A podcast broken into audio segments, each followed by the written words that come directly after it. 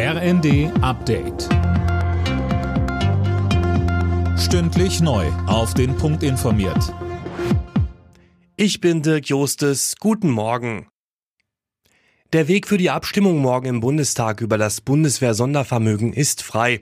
Die Union hat sich mit der Ampelregierung geeinigt, sagte Fraktionschef Merz am Abend im ersten. Erst gestern hatte die Union noch die Abstimmung in den Haushalts- und Verteidigungsausschüssen blockiert. Begründung, man habe sich die Gesetzestexte nochmal genau anschauen wollen. Ungarn stellt die Geduld der EU-Partner schon wieder auf die Probe.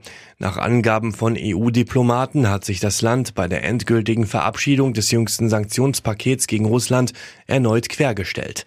Sönke Röhling, worum geht es Orban denn diesmal?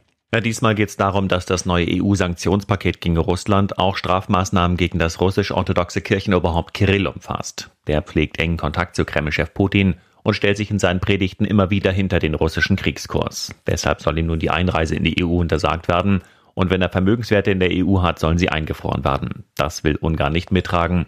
Wie es heißt, will man heute am Rande eines EU-Ministertreffens aber versuchen, sich doch noch zu einigen. Der ukrainische Botschafter in Deutschland Melnik begrüßt die neuen deutschen Waffenlieferungen an sein Land.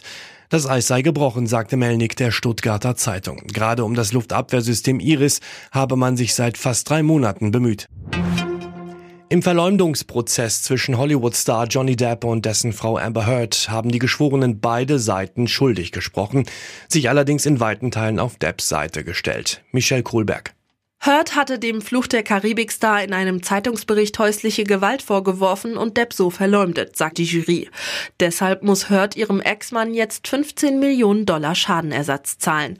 Gefordert hatte er 50 Millionen. Er warf Hurt vor, mit den Anschuldigungen seiner Karriere geschadet zu haben. Hurt reichte Gegenklage ein und verlangte doppelt so viel. Das Gericht sprach ihr jetzt zwei Millionen zu.